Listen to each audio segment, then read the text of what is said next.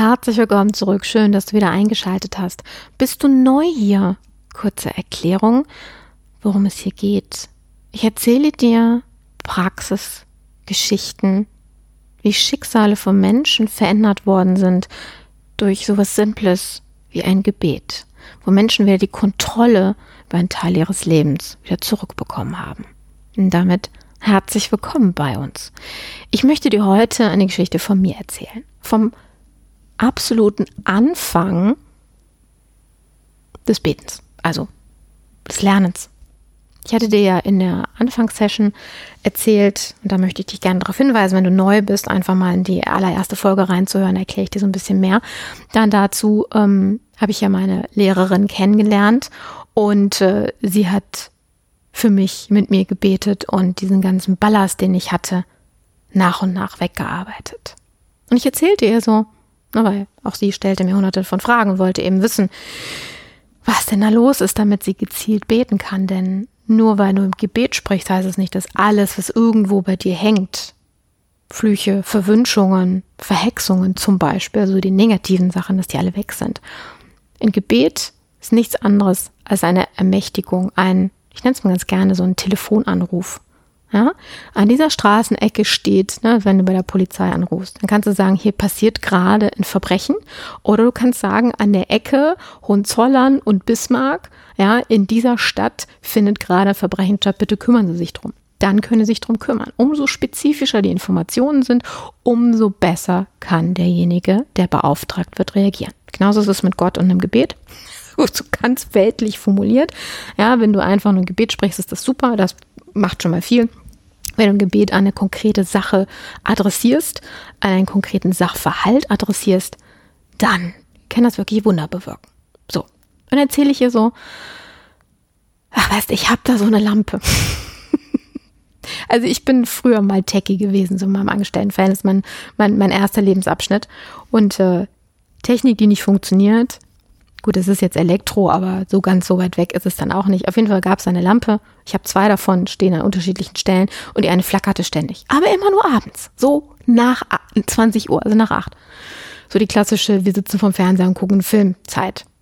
Und ich habe alles ausprobiert. Ich habe die Glühbirnen ausgetauscht, ich habe mir die Kabel angeguckt, ich habe die Steckerleiste umgestellt, ne? ich habe den Stecker in eine andere Steckdose reingetan, ich habe die Lampen ausgetauscht. Immer wieder das gleiche Phänomen. Habe ich jetzt erzählt. Sie so, mhm, kein Wunder, sagte so zu mir. Ich so, was? Du musst wissen, ich wohne, habe ich dann auch erst so nach und nach verstanden, auf einem ehemaligen Kasernengelände. Hier sind auch mal die Franzosen einmarschiert. Und ähm, naja, hier war ein bisschen was los. Gegenüber ist einer der größten Friedhöfe der Stadt. hier ist also einiges an Seelenverkehr. So, vor allen Dingen auch viele Seelen, jetzt nicht am Friedhof, aber mehr so von der Kaserne aus, die nicht unbedingt in friedlichen Absichten gestorben sind. Kommt halt auch noch dazu. Viele Seelen bleiben halt auch in dem Zustand hängen, wo sie gestorben sind, verhungert sind, äh, auf dem Schlachtfeld ermordet worden sind, geopfert, was auch immer. Und das funkt halt auch in dein Leben mit rein. Ne? Wenn du das plötzlich von heute auf morgen so ein Leid empfindest und eine Depression reinrutscht, was keiner erklären kann, und man dann sagt, ja, Lebensumstände, Corona, ganz lange eingesperrt, hm, wo ich mir denke, ja, nee, muss nicht. Ja, dann kann es vielleicht auch genau sowas sein. Na, kommen wir zurück zu meiner Lampe. Und dann hat sie meine Lampe bebetet. ja, tatsächlich, eine Lampe. Und sagte sie kam, mach das doch auch mal, wenn das wieder vorkommt. Ist okay, mach ich.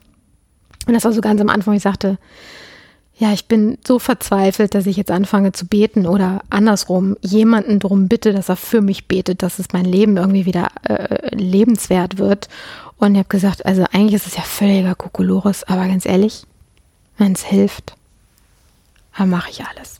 So, ne? Also wie verzweifelt bist du? Ziemlich. Also habe ich das mal ausprobiert.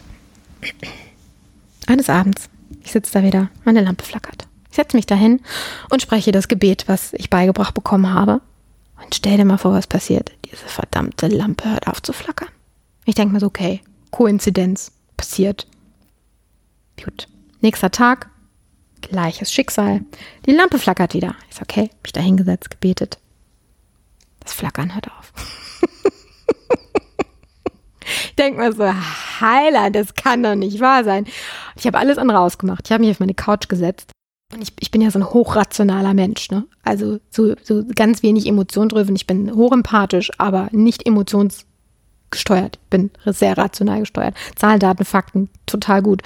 Und dann sitze ich davor und ich habe eine geschlagene Stunde auf diese Lampe gestarrt mit dem Vorsatz, I prove you wrong. Ja, ich beweise dir das Gegenteil. Das ist Humbug. Es kann nicht sein, dass du eine Lampe bebetest und die aufhört zu flackern. Das ist Schwachsinn.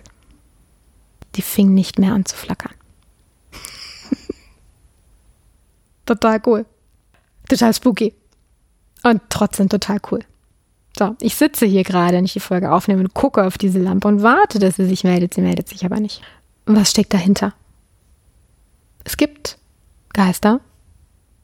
In den Filmen, ich adressiere mich ganz gerne an Filme, weil das sind so, so wunderbare Materialien, die halt verarbeitet worden sind. Ähm, gibt es halt den einen oder anderen Film, ob es ein Poltergeist ist oder was auch immer, der dann anfängt, eine Lampe flackern zu lassen. Ich hatte eine Klientin, die sagte mir so, ich erzählte ihr genau diese Geschichte, weil ich das so faszinierend fand. Da hatte ich noch nicht so viele andere Geschichten zu erzählen. Das war so mein Highlight. ähm, sagte sie, jetzt wo du es sagst, ich habe so eine Lampe, da habe ich letzten Monat zwölfmal die Glühbirne ausgetauscht. Zwölfmal. Also so alle 2,3 Tage irgendwie, ne?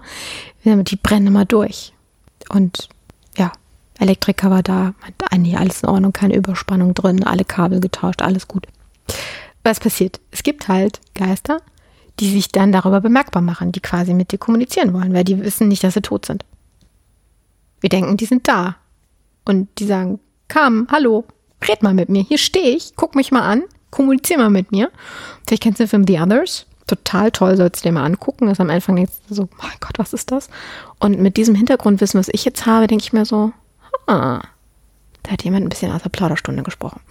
aus dem Nähkästchen geplaudert, so heißt es, glaube ich. Naja, und jedenfalls machen die sich dann halt durch sowas bemerkbar. Der ein oder andere. Mittlerweile ist es so, bei mir zu Hause ist Ruhe. Die sind, also hier sind keine Geister mehr. Hier sind keine Verstorbenen mehr. Hier sind keine ähm, ruhelosen Seelen mehr unterwegs und deswegen flackert meine Lampe auch nicht mehr. Und wenn sie flackert, dann weiß ich, ich habe jetzt gerade bei mir zu Hause wieder was zu tun. Bisschen verrückt, oder? Tja, so sieht mein Leben gerade aus. Total spannend. Immer mal wieder, wo du denkst, so, ja, jetzt müsstest du eigentlich mal die, die Jungs mit den weißen Jacken anrufen. Aber ganz ehrlich, am Ende des Tages, wenn man mal so drüber, über diesen Wahnsinn dieser Situation nachdenkt oder drüber hinausdenkt vielmehr, habe ich da gerade einer Seele oder vielleicht sogar mehreren geholfen, loslassen zu können, wegzukommen aus dem Zwischenreich, wo sie hängen geblieben sind, in vielleicht einem furchtbaren Todesmartyrium und jetzt einfach ihren Frieden haben. Wo auch immer sie gerade sind, wo es dann am Ende wirklich hingeht, wir wissen es nicht. Aber das ist ein schönes Gefühl. Und es tut gut und meine Lampe nervt mich nicht mehr. Das ist für mich dann auch wieder ein Bonus an der Stelle. Wenn du also auch solche lustigen Phänomene hast, ein anderer Klient von mir hatte einen Herd, der ständig angegangen ist. Das war nicht lustig, weil ne, brandgefährlich im wahrsten Sinne des Wortes oder du ähnliche Fälle halt hast, dann ja, bist du nicht verrückt. Oder wenn plötzlich was nicht mehr an der Stelle liegt, ein Schlüssel im Kühlschrank zum Beispiel, oder auch denkst, ich habe niemals in meinem Leben meinen Schlüssel den Kühlschrank gelegt, auch da kann man reinbeten. hey, ich habe eine Lampe vom Flackern bewahrt, also bitte, was kann denn hier noch schief gehen? Nein, ernsthaft. Also das sind ähm, da sind Kräfte am Werk. Es hat nichts mit deiner Psyche zu tun und auch niemand, der den Streich spielt, es sei denn, es ist wirklich jemand, ein Mensch, der den Streich spielt, das ist was anderes. Aber auch das kriegt man dann raus. Aber ansonsten können wir diejenigen dann wegkriegen, die dir zu Hause das Leben schwer machen und dich nerven, im wahrsten Sinne des Wortes. So. Und wenn du Lust hast, was fürs Wetter zu tun oder für die Menschen, die durch Unwetter ähm, in Schwierigkeiten geraten, also sowas wie im Ahrtal beispielsweise vor ein paar Jahren, dann habe ich für dich ähm, zum einen in der Folge 1 eine Geschichte zum Thema Unwetter und wie wir das mit einem Gebet besänftigen können. Und das Gebet dazu findest du auch hier in den Show Notes zum Download für dich und zum täglichen Bedarf zum Mitnehmen, wenn du es brauchst. Ja, störungsfreien Tag wünsche ich dir. Bis zur nächsten Folge. Ciao.